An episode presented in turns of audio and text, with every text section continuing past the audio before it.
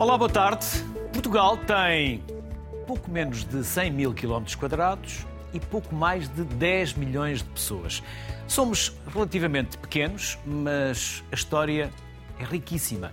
E em cultura, como diz a música dos The Weasel, somos grandes, gigantes, com 10 metros de altura, falamos 20 línguas, dialetos de ternura. Na verdade, não são 20 mil, mas temos muitos dialetos e diferentes espalhados pelo país. E também muitas maneiras diferentes de falar. Expressões, claro, e sotaques que variam de região para região, ou até de cidade para cidade. Vamos à conversa em português e comigo estão aqui no estúdio João Carlos Brito, é professor e escritor, e João Veloso, é diretor do Departamento de Português na Universidade de Macau.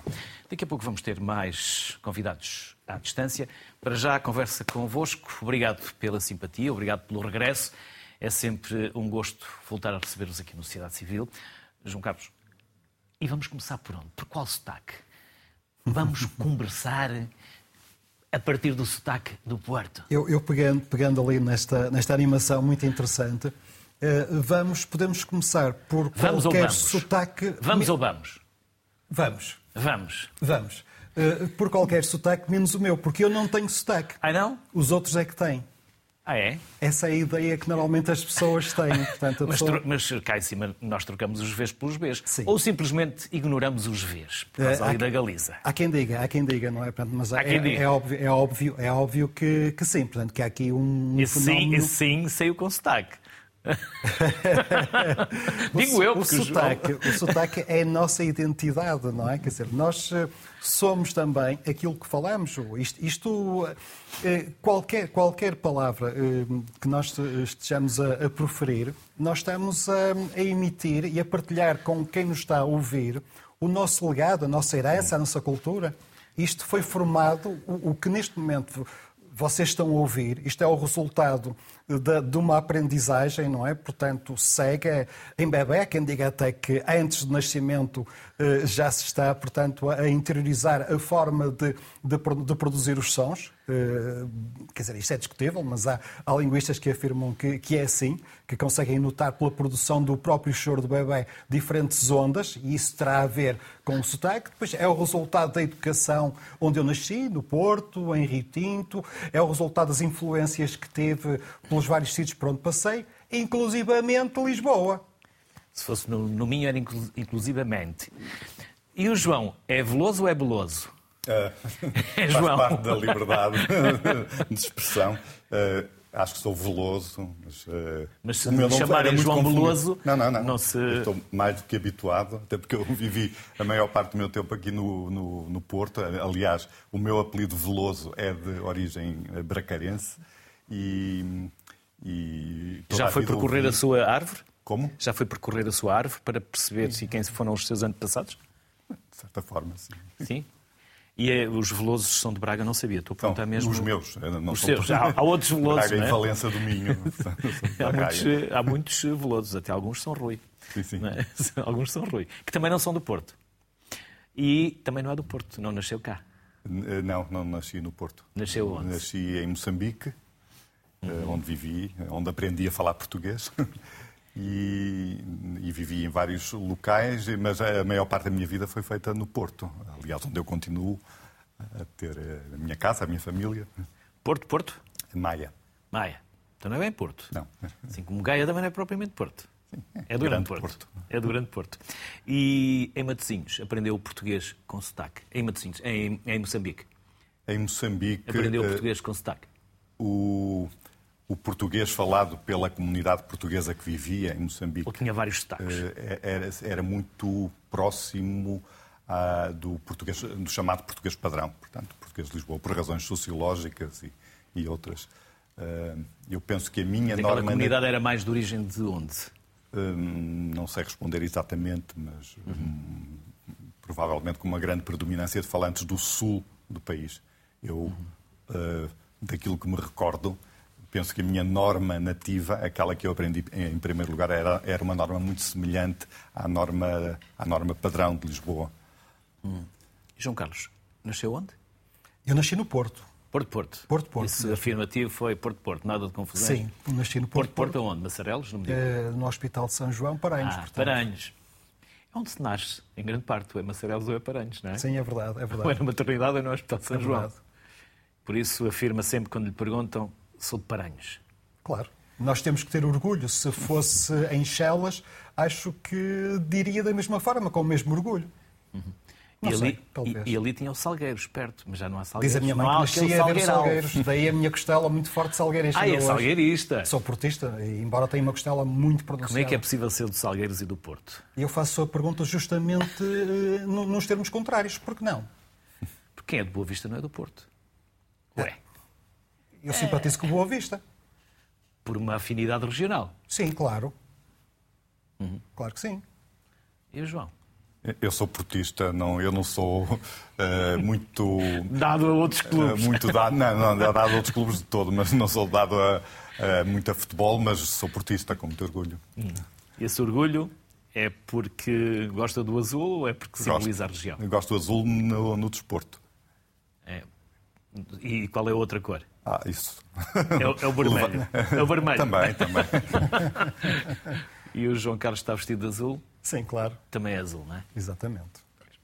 Mas a cidade também tem outras cores, mas eh, simboliza, simboliza pelo futebol o azul e branco. Vamos também juntar à conversa o Vítor Rui Dores, que é escritor. Olá, Vítor.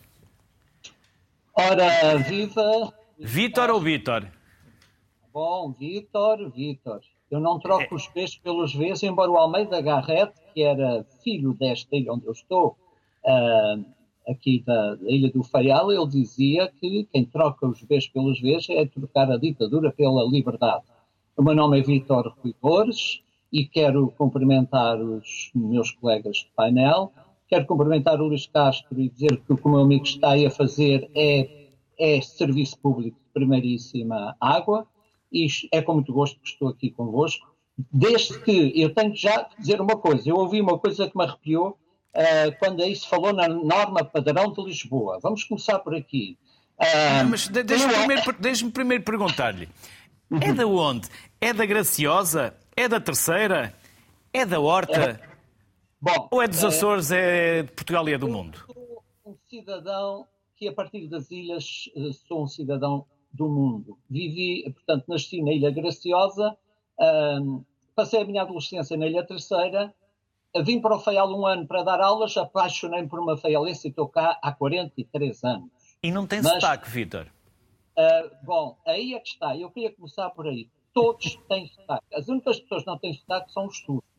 Os? Todos surdos Os surdos. só os surdos é que não têm, e os mudos já agora. Os mudos também não têm sotaque. Vítor, Ah, nós estamos. Permita-me só, já agora, a propósito disso, nós estamos a gravar eh, no Porto, eh, porque Sim. o nosso estúdio, eh, a Regi, está a ser intervencionado em Lisboa, e uma das Sim. pessoas da equipa está cá há uma semana e ontem já lhe apanhei sotaque, Muito bem. Ah, que é Mara. Ou alguns- seja, ela está há uma semana e, e rapidamente começou, começou a apanhar aqui uns lives de sotaque do Porto.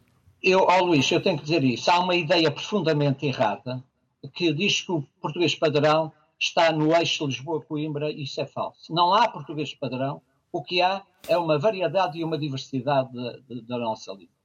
Um, um alentejano vai continuar a dizer vermelho, eu vou dizer vermelho, e estamos ambos corretos, estamos a dignificar a língua eh, portuguesa. Quando alguém diz, "Mas tu tens sotaque, e eu digo, e tu não tens, todos temos sotaque. Cada um fala com o seu idioleto. E eu dou o exemplo do meu amigo Onésimo, miquelense, da Ilha de São Miguel, onde a fonética é mais, é mais aguerrida, e ele estava em Trás-os-Montes, numa aldeia, a falar com aquele sotaque São Miguel, tu mete-lhe mal dessa cabeça, que ele matou, foi para chateio, acho que é essa do continente, ele já vai avisando. E há Ah, uma velhota, rapazinha, assina-te vou entender. e há uma velhota de trás dos montes que diz- diz assim: Ai, que sotaque tão esquisito. Quer dizer, ela a dizer sotaque tão esquisito, achava que o problema dessa cabeça é diferente. Não, portanto, meus caros amigos, desculpem lá, eu sou um mero professor do liceu, mas não há português padrão. Ainda bem que não há, como há o Hochdeutsch na Alemanha e o inglês, o que nós temos é uma grande variedade e diversidade eh, do nosso, da nossa língua portuguesa, que tem um património riquíssimo. Uh, e como sabem, eu tenho aqui, para não me esquecer, uh, temos 260 milhões de falantes em oito países e somos a quarta, quinta língua mais falada de todo o mundo. E é aqui que está a nossa riqueza. E peço desculpa de discordar aí do nosso, do nosso amigo. Não, não há então... para muito menos estará Lisboa. Então, quando os meus amigos de Lisboa dizem os rapazes em vez de os rapazes, não me venham com coisas ah, antigamente dizia-se Coimbra, Coimbra. Não, a variedade e a diversidade é que é a nossa riqueza. Hum. É a nossa riqueza, João e João. E é também uma parte da nossa alma. É o que somos, é, é o que somos. E quem claro. é que dizia isso? Era a Agostina. É? Ou seja, há aqui uma parte da nossa alma no nosso sotaque. Não é? Claro que sim. E a Agostina dizia também, portanto, que o local onde estamos, o Porto, não é apenas um lugar, é também um sentimento. E o que nós somos é um, são os nossos sentimentos, não é? Portanto, é, é, a nossa essência, é aquilo que nós transmitimos. Nós, portanto, somos aquilo que vamos aprendendo. Eu há pouco, portanto, ouvi que a falar, causa-me também alguns arrepios falar em norma padrão, falar em ausência de sotaque, porque de facto todos nós temos uma forma de, de, de nos expressarmos, de nos é? expressarmos, não é? Portanto, embora eu me preocupe mais com a parte do léxico, com as palavras e expressões, do que propriamente com, com o sotaque, é evidente que uh, acabamos, uma coisa acaba por ter também, implica, implica a outra. Uh, o que eu acho de facto é que nós devemos expressar-nos e devemos, uh, há bocadinho, o Luís referia o azul e o vermelho com um sentido conotativo, não é? Clubístico. Como bom nortenho, aquele sentido de quem está a insinuar qualquer coisa, não é? Porque não, quer dizer, o nosso problema, muitas das vezes, a maior parte das vezes diria até, é o preconceito. Se nós nos conseguirmos efetivamente despir de preconceitos, portanto, obviamente que qualquer forma de articular os sons, qualquer sotaque, pronúncia, seja regional, seja, seja portanto, eh, em termos internacionais, a falar um outro idioma, é válido, desde que a mensagem passe, não é? O grande problema, eh, no meu entender, é quando há de facto ruído na comunicação. Isso pode acontecer, como há pouco vimos, por aquela, aquela, aquele exercício que eu já tinha ouvido, já tive. Portanto, aproveito também para cumprimentar o professor uh, Vítor, Vítor, Vítor Dores.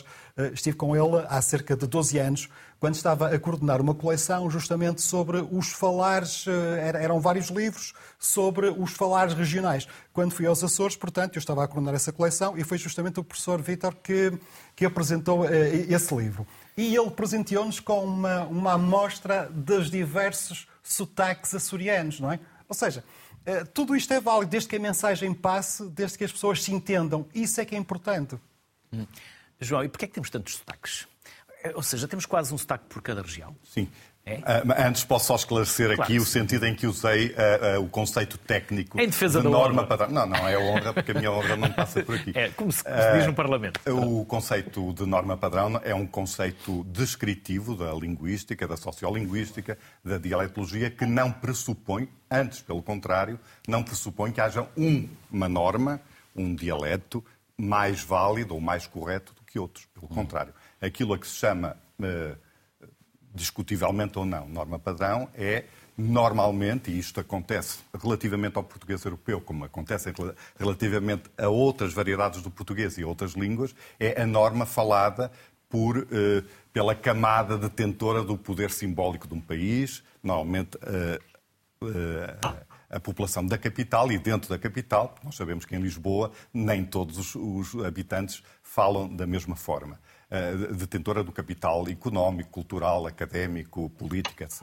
E no caso do português, a fixação da norma padrão Uh, associada à norma da chamada então Extremadura e à norma da Corte, a norma de, Lisboa, está associada à produção dos primeiros escritos gramaticais do português, nomeadamente Fernando Oliveira e, e os primeiros gramáticos portugueses quinhentistas, que sentindo esta necessidade de fixar a norma da corte, escolheram o local da corte, como se passou com o castelhano uh, em, Castela, ou em Espanha, com o francês de, de, de Paris, uh, em, em, França, mais tarde.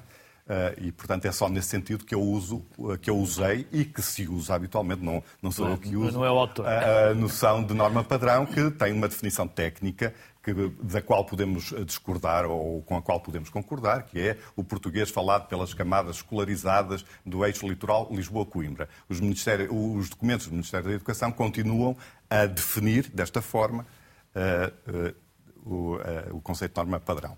E quando eu uso Uh, o conceito de norma padrão é neste sentido e não é no, em qualquer sentido valorativo. Claro, claro. Aliás, eu uh, tenho no meu percurso de linguista um trabalho uh, de, muitos anos de defesa de, dos dialetos não padrão, precisamente. Portanto, atenção, uh, queria só deixar esse esclarecimento. A sua pergunta tinha a ver com a pergunta, a razão da existência de muitas variedades. A variedade linguística está muito associada à variedade social, em primeiro lugar, à variedade geográfica e à história.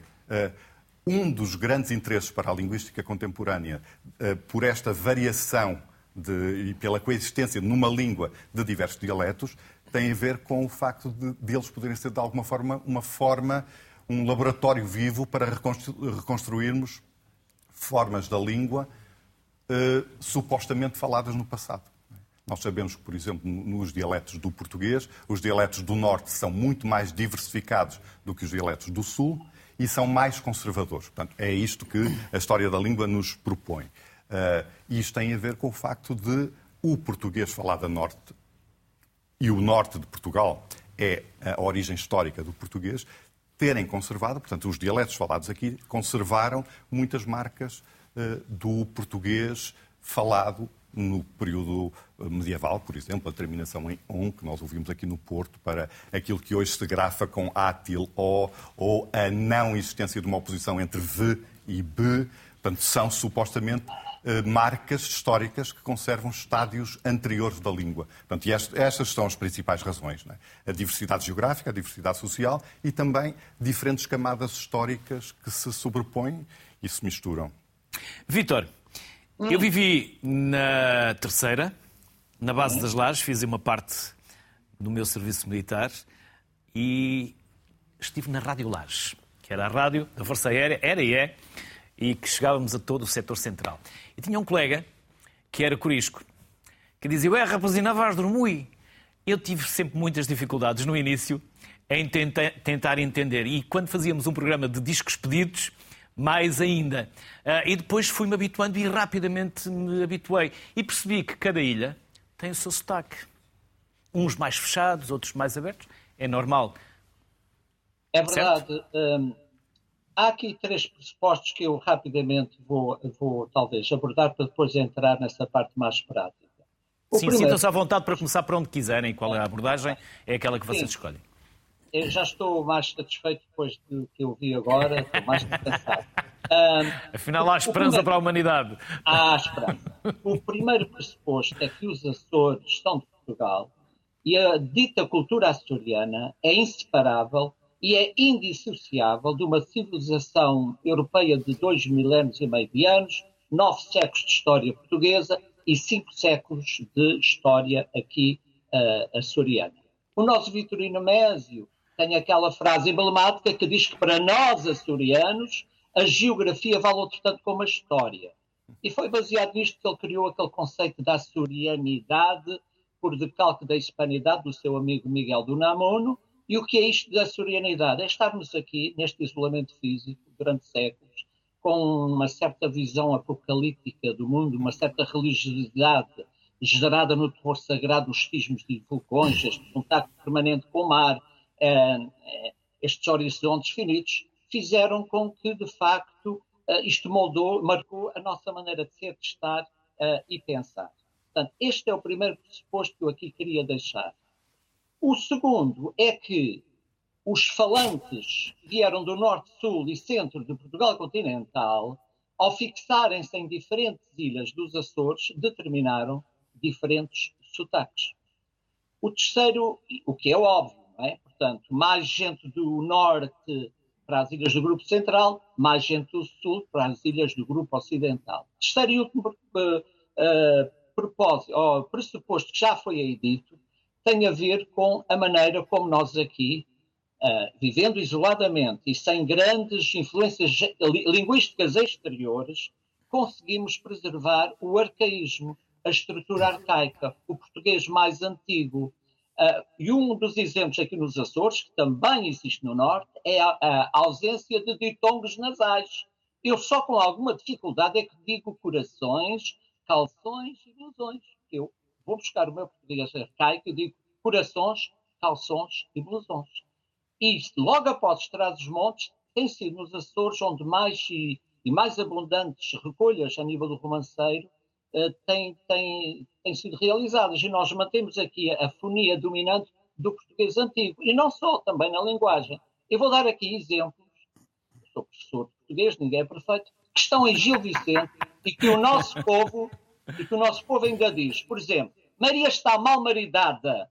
Não é no sentido de estar mal casada. Mal maridada é estar, é ser mal amada.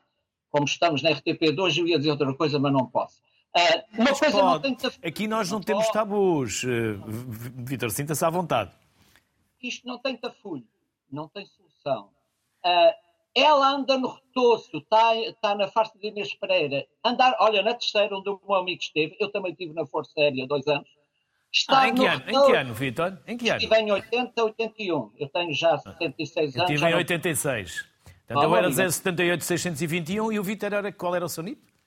O meu, oh, meu caro amigo. Já não se lembra. Uh, não eu era 078. Devia ser aí uns 64, por aí, 60, 60. A minha memória é muito seletiva. Mas, por exemplo, aí na terceira diz, ela anda no retoiço, na retoiceada, que é andar no retoiço, andar no bambom. Ainda ouvi uma velha da minha ilha, graciosa... Aliás, na terceira anda-se sempre em bom, porque é o palco das festas dos Açores, não é? Meu caro amigo, é uma ilha mais festiva e mais festeira, não há. Eu ouvi de uma velhota que ainda é viva, na Ilha Graciosa, a dizer todos os dias, todas as noites, como, como está nas crónicas de Fernão Lopes. Todas, em vez de todos. Para nós, grão de bico é ervanço, uma maçaneta é picaporte, um sótão é uma falsa, um farfante é um galo, um major é um penico, um espertalhote é um coelho. E sabe o que é uma ministra para nós? O menino, quando esteve na base, não tinha uma ministra. Ministra é uma mesinha de cabeceira. E o que é uma gueixa? Quem... no Japão tem duas, quatro patas. Uma gueixa para nós é uma bezerra, uma vitelinha, uma gueixa. Uh, uma afogadeira é uma gravata, aqui gaivota é um passaroco. Ela nasceu com pitáfio no sentido de ter, de ter um defeito. E temos aqui um termo, Luís Castro, o menino sabe o que é uma belica? Já não me recordo. Então vou-lhe dizer que belica está no... Para já, belica deu o adjetivo belicoso. A turba sonora e canora, belicosa e canora, está em, em Camões uma pessoa belicosa é uma pessoa agarrida, pois belica para nós, está nos dicionários, é o membro viril do menino, abre parênteses Açores. E, portanto, estou a falar, estou a falar do português antigo, que nós aqui mantemos devido ao nosso isolamento e que será sempre uma forma de enriquecimento da língua portuguesa. E se os meus amigos em Lisboa e no Porto não sabem o que é uma belica, é porque estão a esquecer o português arcaico. Desculpa, é verdade, eu já me tinha esquecido, Vítor, já, já me tinha esquecido, mas ainda me recordo que cordões são atelhinhos. É, é atelhinhos. Que são atelhinhos. Atelhinhos. Está-se tudo a rir aqui, garanto. Já voltamos à conversa, Vitor, já voltamos à conversa, porque o João Carlos estava a dizer que. Eu, eu era só, só tal foi-se dizer que a primeira vez que, que esteve no arquipélago convidaram-me a ir comer belicas fritas com molho de neião. Mas foi praxe ou havia mesmo esse prato? Não, uma brincadeira local, portanto, não quer dizer nada daquilo que a gente portanto, pensa que é um prato, não é? Belicas fritas com molho de neião. Não, não tem nada a ver. João Veloso e João Carlos, esta questão, ou esta pergunta, ou esta minha observação é para os dois, vocês podem pegar por onde muito bem entenderem. Eu sou do Porto, como já, já se percebeu, eh, e sou meio minhoto, não tenho propriamente sotaque, apenas ali, sou como o professor Marcelo, presidente, digo carro, não digo carro, é porque ele também viveu em Celurico de Basto e eu uh, vivi onde tenho grande parte da família em Cabeceiras. Por isso, mas não digo como a minha mãe, evidentemente, uh, ou que vai ao continente. É o sotaque do, do Minho. Mas quando eu chegava e tinha a família a viver aqui no Porto, em Valongo, eu chegava à casa e dizia, Pedro, e eu dizia, Anha? E eu disse, o que é que estás a dizer, Anha? Era uma... Mesmo no Porto há várias, várias expressões. E ele dizia, pai, eu nunca vou mudar porque é a minha identidade. Mesmo no Porto, há vários sotaques. Aquele ali de Linha de Paredes, Penafiel, ou aquele da Ribeira, ou da Vila de Conde, Póvoa. São sotaques diferentes. Mesmo dentro dos sotaques, podemos encontrar claro. sub-sotaques. Claro que sim, claro que sim. Mas, em primeiro lugar, eu... eu Isto não foi uma provocação porque é Rio Tinto ali ao pé de Valongo. Sim, mas, é para, é para se também diz Anha. Mas eu, eu, eu, eu, eu acho realmente muito interessante a convicção com que o Luís afirma eu não tenho sotaque. Tenho, um bocadinho, tenho um bocadinho de sotaque, não tenho muito. Todos temos uma forma específica. Ela, agora, ela é resultado das diversas diz, já és meio moro, não tens sotaque. Toda a gente tem sotaque, toda a gente, não, não há quem não tem, não sei como disse o, o, o professor Vítor, as pessoas que têm problemas no aparelho fonador ou no, no aparelho auditivo. Não é? Portanto, a partir daí toda a gente tem uma forma de se expressar.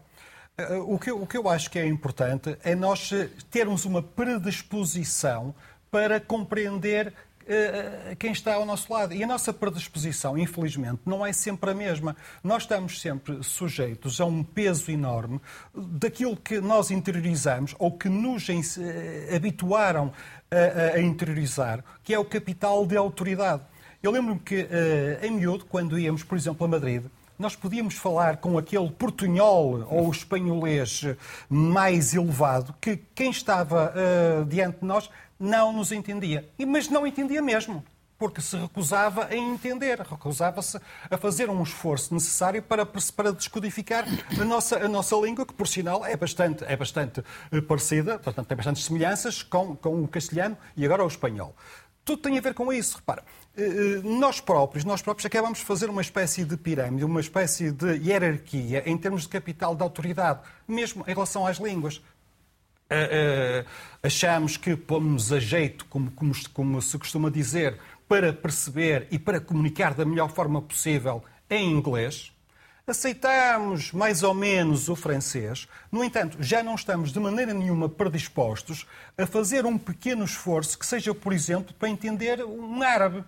Isto, foi, isto é aquilo que nos, eh, de uma forma absolutamente disparatada, nos foram ensinando que há uma hierarquia nas línguas. Isto tem a ver, obviamente, com a capital autoridade de cada país, de cada. Pronto, obviamente, com o inglês, neste momento, circunstancialmente, eh, é falado eh, pelos países com mais poder económico, social, não é? Portanto, mas isto tudo muda, não é? Já foi o português, já foi o espanhol, já foi o francês, e neste momento eu também tenho algumas dúvidas se será mesmo o inglês, não é? Ou se é, digamos, um acordo, um convênio, mas isso são outras questões, não interessa aqui chamar, porque provavelmente daqui a uns anos estaremos a comunicar numa outra língua. E os anos passam 50 anos é, passa num instante. Portanto, se calhar estaremos daqui a uns anos a aprender uma outra, outras línguas nas escolas. O, a forma de nos expressarmos em termos regionais tem também a ver com isso.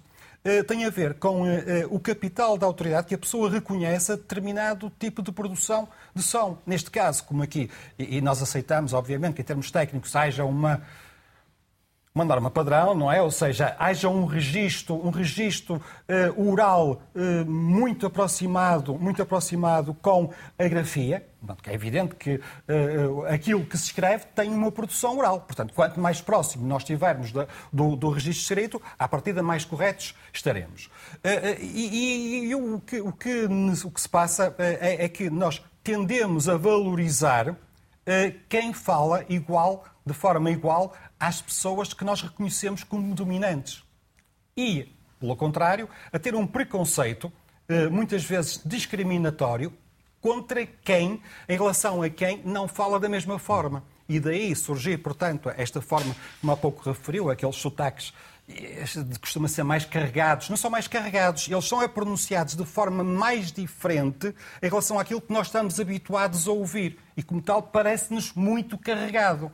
Isso também é uma palavra discutível, uma expressão discutível. É muito diferente daquilo a que nós estamos habituados a ouvir. Então reagimos. E a nossa reação, a nossa reação muitas vezes é uma reação negativa. Não conseguimos contrariar, uhum. porque há uma fossilização de tal forma, da forma como nós estamos habituados a pronunciar, tendo em conta que o nosso sotaque é o sotaque que existe para nós, então reagimos mal. E às vezes tendemos a nem sequer fazer um esforço para aceitar que outra pessoa, do mesmo país ou não, tenha uma, uma pronúncia diferente. Qual é a nossa reação? Face ao desconhecido, é justamente é uma reação agressiva, desvalorizar, e aí, portanto, o preconceito ganha força e acaba por entrar também eh, numa forma que vai contra os, os, mais elementares direitos humanos, porque a língua também é um dos mais, a expressão, a nossa expressão uh, linguística é um dos mais elementares direitos humanos.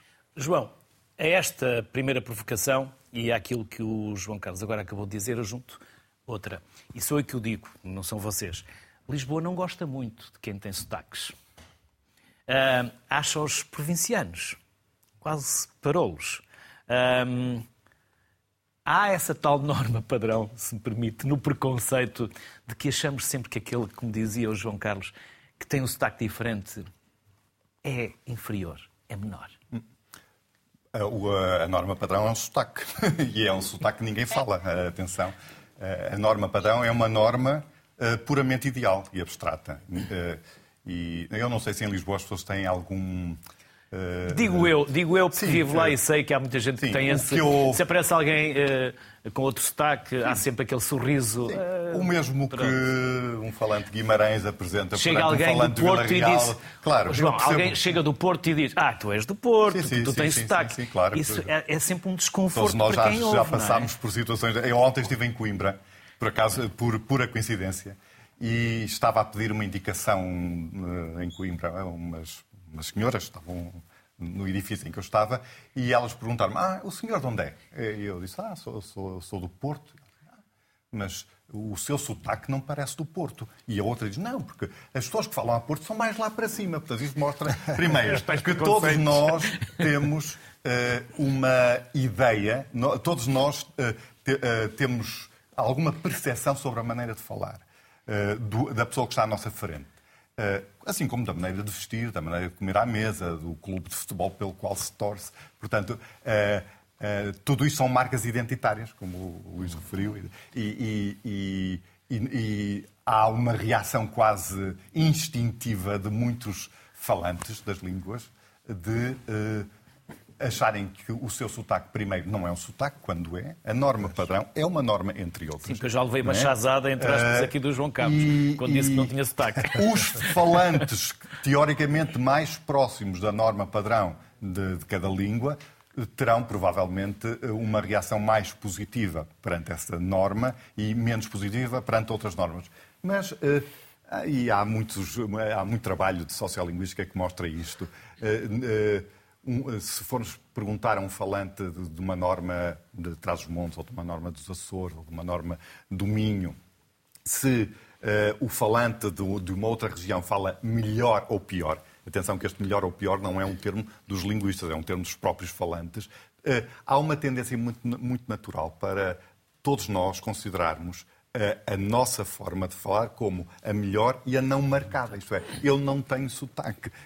Todos nós temos sotaque e todos nós temos uma mistura de, de, de, normas, mais até do que sotaques, porque as normas envolvem também questões gramaticais, lexicais, como os Já vamos ver aqui do, o livro também do Falar à Moda do Porto. Do, do, do, do demonstra. Portanto, há, há aqui um entrecruzar de várias variáveis que são identitárias e que são objeto de preconceito, seja preconceito positivo, seja preconceito negativo, seja um preconceito às vezes disfarçado de neutro também é um preconceito. preconceito. Vitor, e por falar nisto, há alguns meses estivemos a gravar na Ilha Terceira e um dos convidados perguntou-me: vão legendar? E eu perguntei: porquê? Porque vocês dizem que não nos entendem. E a minha resposta foi: fala português, não fala. Se os outros não entenderem, problema deles. Não vamos legendar.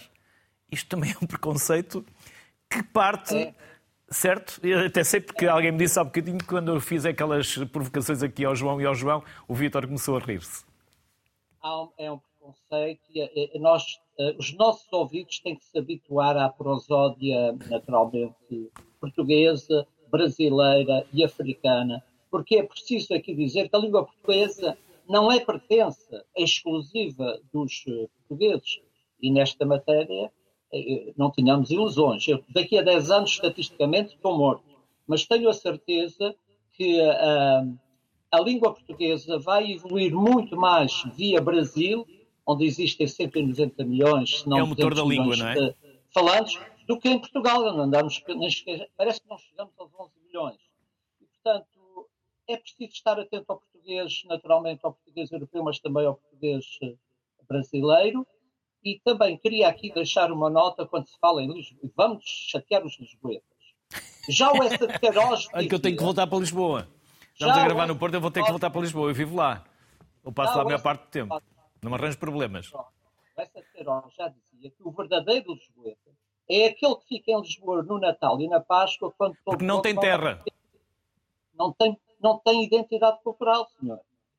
Eu estive no Porto há pouco tempo e um taxista disse: Ah, amigo, vamos ver um cimbalino. Qual é o taxista? Cimbalino. Carro, paga o carro para pagar um café. Portanto, há uma identidade cultural no Norte que não existe uh, em Lisboa. Tirando isto, esse preconceito. E já agora, ó Vitor, e ninguém sabe, ou poucos sabem porque é que se diz ou se chama Cimbalino. É porque a primeira máquina de café era lá Cimbali. É, Daí o Cimbalino. Exatamente. Uh, certo, João Carlos?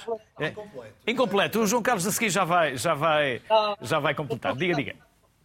Eu só ia dizer que há um preconceito em relação aos, às variantes dialetais.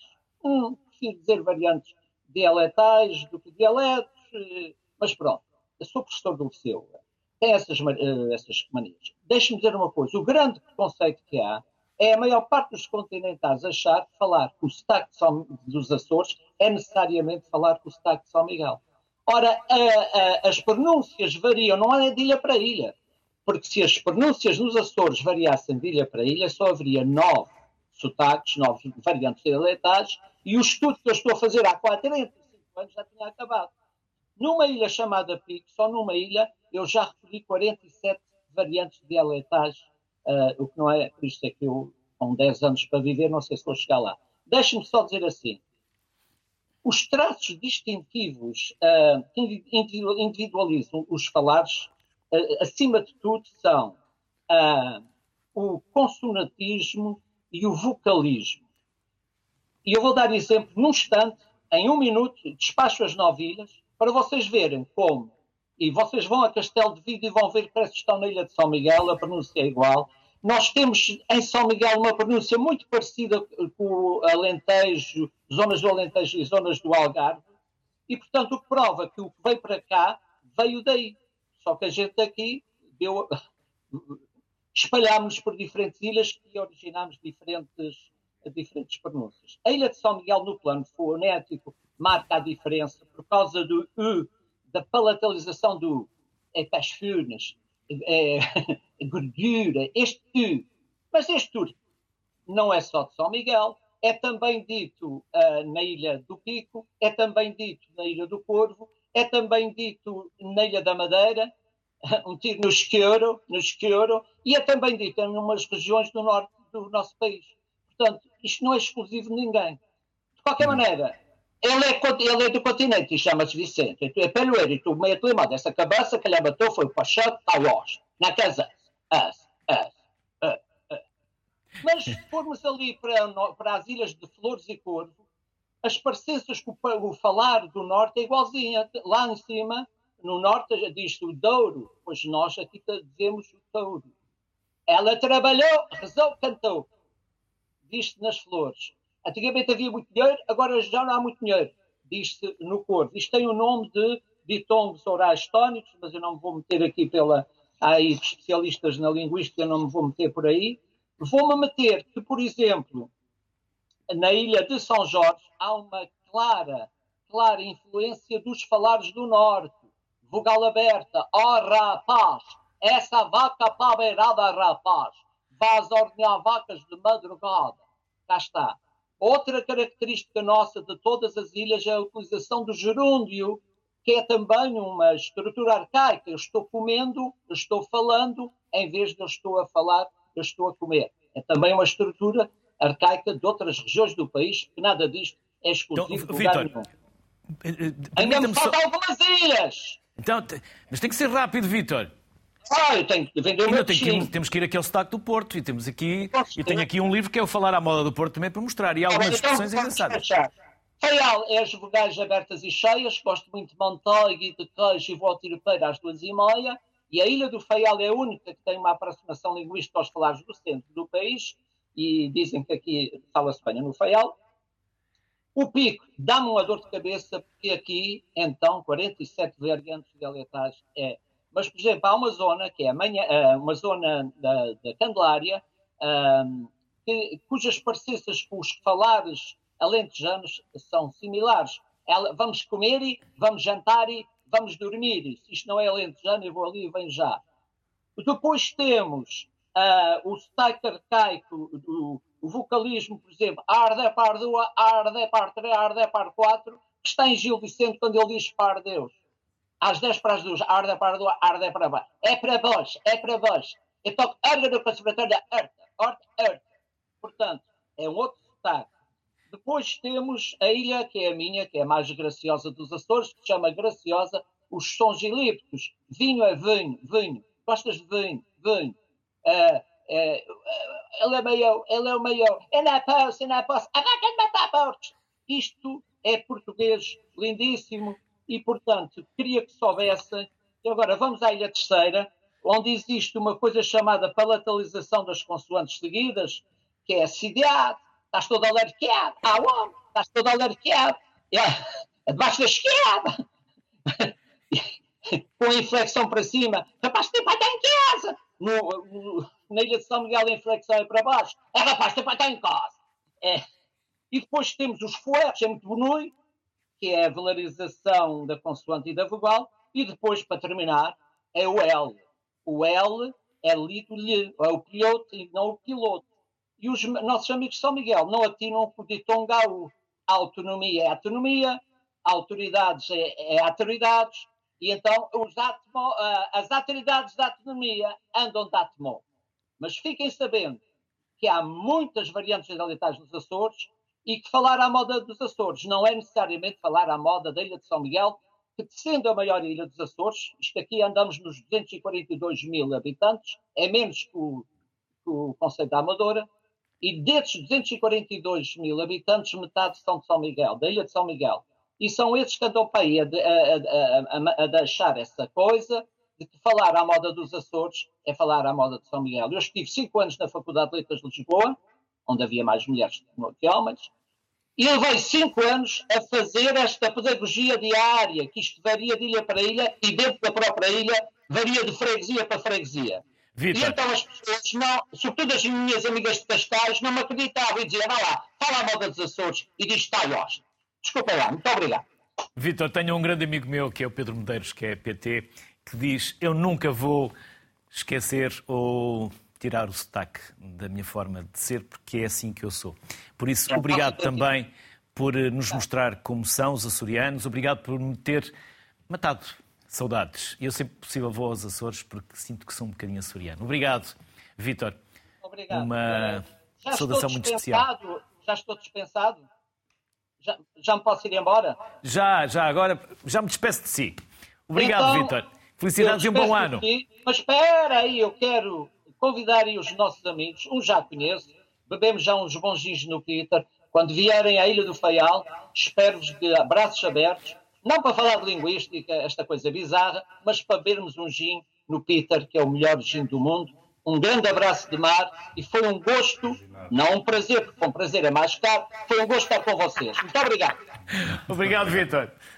Saudades e saúde. Bom ano. Obrigado.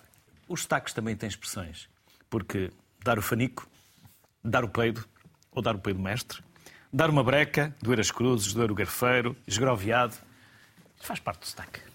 Falar à moda do Porto. Não, faz parte, portanto, do, daquele orgulho que nós vemos nesta peça, num orgulho muito genuíno, muito sentido, de pessoas que estão bem consigo e com a forma como pronunciam as palavras e as expressões. Além disso, conseguem enriquecer o seu património com verdadeiras pérolas, com palavras e expressões absolutamente geniais. Como por exemplo, chinar? Chinar é mais, eh, pronto, é, é uma palavra Dar a camoeca. Dar a camoeca já é mais Porto Estar norte, feito sim. num oito. Num oito. Eu vou ter que ler, está aqui no escrito. Vai mamar na quinta pata do cavalo. Vai dequilhar. Sim, sim, isso é muito São outras formas de não dizer palavrões? Também eu sendo. Também, também. Ficou corado agora, João também. Carlos. Não estava, não estava à espera que eu... Barado é Braga. Foi onde eu abri. Barado meter o bedelho. É mais Braga, sim. Meter o bedelho. Patacoada. Uh, regar, que é mentir. Sim, por sim, exemplo, sim, não é? sim. Uh, sabes mais que a Lúcia. Mais. Bandulho. Sim, sim, bandulho. Bofes. Tripa. Isso, tripa. Gânfias. O que é que é uma gânfia? Gáfias. São as unhas unhas. compridas. Sim, são as unhas, normalmente compridas. Sim. São as gáfias. Exatamente. Uh, mais, alguma que moina? Moina. E ao moinante. E ao, Há um moinante. e ao ato de moinar, que é não fazer nada que, Que é o moinante. que vem daquela, da, daquela conclusão precipitada de que o moina pouco faz. E quando vamos no trânsito, lá está este pastelão. Ou seja, não sai da frente. Vai muito devagar, não é? Sim. Mas pastelão no Porto também é, é uma omelete, aquilo que posteriormente se chamou de omelete. Há aqui algumas que já não vou, já não vou atrever-las. Martelada. É no São João. Chanatos. É, os chanatos são os vitorinos. Os vitorinos. vitorinos. Olha. E dar corda aos vitorinos. Vamos, vamos só pegar nos vitorinos. Os vitorinos têm a ver com um sapateiro, portanto, de, de Oliveira de Zemeiros, que faziam sapatos de muita qualidade. E ele implementou esses sapatos, quer no Porto, quer em Lisboa. Tal como a La Cimbal. A La Cimbal, quando, quando implementa as Era uma máquinas... máquina italiana, as não é? ma- Exatamente, que ainda hoje está sediada no Porto. Quando implementa as máquinas, ao mesmo tempo difunde-as no Porto e em Lisboa. Só que em Lisboa ninguém lhe pegou. Demorou muito mais tempo, de maneira que no Porto foi sucesso imediato, daí que eh, tivesse ficado a designação Cimbalino, tal como aos vitorinos. O, o, o senhor E em Lisboa é bica porque o café. Sim, Não, é, por- sim, é- é- bica, é não uma forma pedagógica, porque bica é uma pedagógica beber isto com açúcar. Porque senão as pessoas bebiam sem açúcar, não gostavam inicialmente. Ah, é? uma história que se conta. Na brasileira, supostamente, as pessoas eh, achavam o café muito azedo. E então colocaram lá bica, que era uma cróstica, bica, B, beber, isto com açúcar. E as pessoas davam açúcar para acharem o, o cafezinho mais agradável. Nós gravámos aqui um programa que vai também para o ar, ou já, já foi para o ar, que foi sobre a história do Porto. Eu tinha uma pergunta para perguntar a quem esteve cá, mas acabei por não fazer. Deixe-me perguntar-lhe assim, saber se há uma versão para Contas à Moda do Porto. Há duas versões, sim. É, Sim. é que eu sei uma, Sim. mas dizem-me que é só uma versão. Portanto, Não, o, não mais, arrisco pro- a dizer. o mais provável é que estejamos a falar de Porto, zona portuária, não é? Portanto, e contas à moda do Porto, nesse sentido, é fazer as contas imediatas. Quem, quem, quem paga, paga o que tem a pagar, quem recebe, recebe o que tem a receber, porque há o risco de, naquela zona, nunca mais se encontrarem. Os portuenses, achando que Porto era cidade, apropriaram-se também desse, desse dito e então não só se apropriaram, como eh, grafaram com maiúsculo Porto, Porto Cidade, e não Porto com minúsculo Porto de Pesca ou Porto Comercial, como lhe atribuíram uma nova designação, um novo sentido. Então, contas à moda do Porto já é cada um paga a sua parte. Eu tenho uma É terceira, eu tenho uma terceira versão que me contaram, não sei Ah, é? se. Que é quando os marinheiros chegavam à Ribeira, o pessoal da Ribeira apanhava os bêbados e eles ficavam sem dinheiro. Ah. E então os marinheiros começaram a escolher que um deles ficava sóbrio e que no final da noite ia pagar a conta de cada um. Que era cada um pagava a sua conta. Sim. Bem, É interessante. foi assim que me contaram, hum, vale o que vale. Interessante. Ah, Nunca tinha ouvido essa versão. Pois, olha, não há duas sem três. João, temos três minutos, gastos três minutos com, com o que acha que é mais importante neste momento, independentemente daquilo que eu tenha para lhe perguntar. Podemos eh, falar eh, dos sotaques, podemos falar da riqueza, podemos falar porque é que os sotaques eh, existem, porque é que eles mudam, porque é que os estrangeiros assumem ou não, como é que a influência das outras línguas eh, eh, trata o nosso sotaque. Pode por onde achar que é mais importante estes três minutos? que é uma boa síntese é deste- mais importante o que vocês têm para dizer do que propriamente aquilo que eu tenho para perguntar. Penso que é uma boa síntese deste debate, não é? Que mostra que eh, uma língua natural, portanto, e mesmo nas línguas artificiais, como o Esperanto e aquelas línguas que são inventadas por alguém que se senta um dia a uma secretária, isto é uma caricatura, não é? E, Claro. e inventa uma língua. Até essas conhecem fenómenos de variação. Não há nenhuma língua do mundo que não tenha variação. E esta variação linguística, que está associada a fatores eh, linguísticos, mas também a fatores culturais, históricos e até antropológicos, faz parte desta riqueza que, que é um, um- um património, um património cultural. Nós, quando pensamos em património, pensamos muito na questão do património edificado, património literário, por exemplo, mas a variedade linguística é também uma forma de património cultural e uma forma de património linguístico. E no caso de línguas como o português, que, como o nosso amigo açoriano há pouco dizia, eh, é uma língua que tem eh, presença em, vários, em quatro continentes. Se considerarmos que Timor não é Oceania, portanto, não tem, poderíamos chegar aos cinco, eh, é um- uma língua inevitavelmente, fatalmente variada. Já não sei em que ponto da, da- da conversa hoje à tarde se falou da, da questão de, de haver quase uma micro-variação de ilha para ilha. O Leite Vasconcelos, o fundador da dialetologia em Portugal, dizia que era capaz de identificar, estamos a falar do século XIX, portanto, uma sociedade com uh, características até de mobilidade muito diferente daquela que nós hoje conhecemos, que era possível identificar, uh, um, ele era capaz de identificar os falantes do Porto, uh, identificar a rua a que cada falante do Porto pertencia a partir de uma simples frase. Portanto, é, é, e isto é, é realmente um, uma multiplicidade de, de cores até de, de, uma língua como a nossa. Que, e uma, um, um do, uma das riquezas do português é esta extrema variação, que não é, obviamente não é exclusiva do português, mas nós, enquanto falantes nativos da língua claro. e profissionais da língua, eh, gostamos de sublinhar de e certa forma. E o estrangeiro chega, aprende o português e aprende com sotaque. Depende, do, depende do, do, da forma como aprende, do professor que tem, do local e da instituição em que aprende, mas a, a, a ideia de uma língua sem um chamado sotaque é uma ideia. Uh, é, é, como ver um quadro sem uma cor, não é? Ou, qualquer falante, ao falar a sua língua, ou até uma língua estrangeira, transporta marcas que de certa forma, acusam eh, uma multiplicidade de origens, de influências. Não há língua sem sotaques ou sem sotaque. João e João, foi um gosto enorme. Deixa-me só muito, deixa muito rapidamente. É um património, é necessário preservar e só se consegue, uh, isto é importante, mas é através de medidas concretas. Impõe-se, de facto, uma campanha de preservação e de valorização dos sotaques regionais, que pode começar, por exemplo, pela, pelos meios de transporte, pela CP, reproduzir as estações com uh, as variações locais, que há algumas, uh, alguns gestos que podem ser interessantes e importantes na preservação deste nosso património. João e João, vocês agora, ou vocês agora, vão calçar os vitorinos, dar corda aos vitorinos. Eu vou dar de frosques, porque o Porto hoje vai ao Bessa. Estamos a gravar no dia em que o Porto vai chegar com boa vista. Por isso, e o Porto é uma nação é uma nação e há quem queira que ele seja campeão. Obrigado, bem-ajam. Saúde. Obrigado. Até amanhã.